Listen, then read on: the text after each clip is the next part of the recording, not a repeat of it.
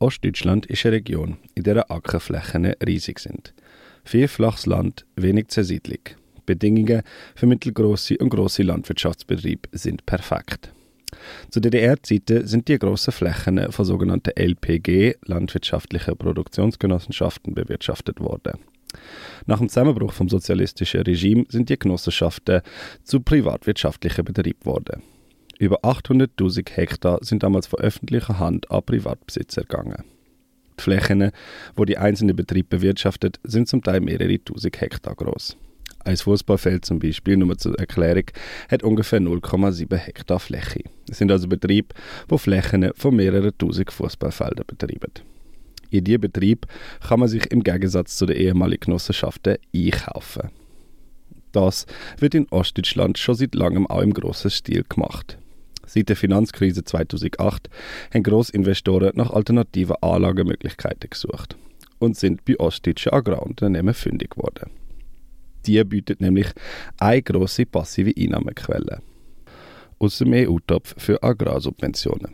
Aus dem gibt es nebenbei bei sehr schwachen Auflagen für nachhaltigen Anbau, zum Beispiel wenn es um den Einsatz von Düngemitteln geht, Subventionen von der EU. Pro Hektar sind das 280 Euro Subvention. Macht bei 1000 Hektar 280.000 Euro Grundertrag pro Jahr. Und so sind es auch mittlerweile nicht nur grosse Agrarunternehmen, die sich in die Betrieb einkaufen. Unter ihnen sind zum Beispiel Versicherungsunternehmen, große Möbelkonzerne und Immobilienverwalter, aber auch zum Beispiel der Lebensmitteldiscounter Aldi, wo jährlich 4,5 Millionen Franken nur durch Agrarsubventionen von der EU bekommt.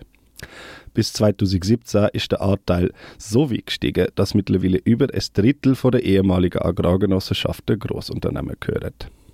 Dabei nutzen Investoren eine Gesetzeslücke. Der Verkauf von Ackerland ist nämlich eigentlich genehmigungspflichtig. Aber weil die Investoren nur Anteil am Betrieb, also nicht das Land selber kaufen, brauchen sie die Genehmigungen nicht. Normalerweise kauft ein Investor bis zu 95% Anteil von diesen Betrieb. Wenn sie unter dem Anteil liegen, müssen sie nämlich nicht einmal eine Grunderwerbssteuer zahlen. Die Folgen für die Bevölkerung, die tatsächlich auf dem Land wohnt, sind sehr drastisch. Weil durch die grosse Nachfrage nach Ackerland Bodenpreise vor allem in Ostdeutschland so stark gestiegen sind, können sich kleinere Betriebe allfälliges Land, wo sie würden kaufen oder pachten, gar nicht mehr leisten. Die Preise für Ackerland haben sich in den letzten zehn Jahren mehr als verdoppelt, zum Teil schon verdreifacht. Ackerland ist mittlerweile zum reinen Spekulationsobjekt geworden und führt zu einer zunehmenden Monopolisierung vom Markt. Kleinere Betriebe können sich, wie gesagt, das Land, auf dem sie wirtschaften, nicht mehr leisten. Nur noch grosse Agrarbetriebe können den Kapitalaufwand betreiben. Wie mit steigendem Bodenpreis steigen natürlich auch die Pachten, wo man zum Bewirtschaften vom Ackerland müsste zahlen. Daten, wie weit der Konzentrationsprozess schon vorangeschritten ist, gibt es übrigens keine. Nur durch Stichproben, wo zum Beispiel das Thünen-Institut macht, sieht man ansatzweise das Ausmaß. In manchen Gemeinden, die das Institut untersucht hat, gehören über 70 Prozent vom Boden regionalen Investoren. Wir haben also durch den Ausverkauf von ehemaligen Genossenschaften im Land wieder Strukturen geschaffen, die zumindest bei den Besitzverhältnissen wieder feudal sind. Aber eben der Boden gehört den Leuten nicht, nur die Anteil an den ehemaligen Genossenschaften und heutigen privatwirtschaftlichen Großbetrieben. Es sind aber nicht nur überregionale Investoren, sondern mittlerweile sogar auch multinationale Konzerne, wo sich auf deutschem Ackerland einkaufen. Der Vorgang nennt das Institut Thünen Landgrabbing. Die Folgen davon sind, dass die Menschen, die auf dem Boden leben, der Boden, auf dem sie ihren Lebensunterhalt würden verdienen, buchstäblich unter den eigenen Füßen weggezogen wird und an Menschen geht, die nicht anders vorhaben, als mit dem Land möglichst viel Geld zu verdienen. Auch für die Nachhaltigkeit der Landwirtschaft hat das große Folgen. Grosse Monokulturen, zum Beispiel der Maisabbau für Biogas, haben eine nachhaltige Mischwirtschaft längst verdrängt.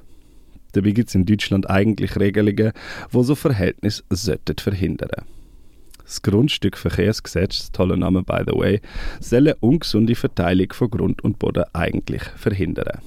Aber weil das Gesetz so große Lücken lässt und so eine Grauzone entstanden ist, in die sich große Investoren und Spekulanten gesetzt haben, sind genau die ungesunden Verteilungen von Grund und Boden entstanden. Es hat in den letzten Jahren schon einige Anläufe gegeben, vor allem auf der Ebene von einzelnen Bundesländern, dem Vorgang Einhalt.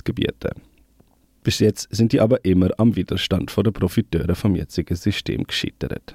Dabei ist eigentlich ganz klar, das Land sollte die Menschen besitzen, die auf ihm wirtschaften und ihren Lebensunterhalt bestreiten.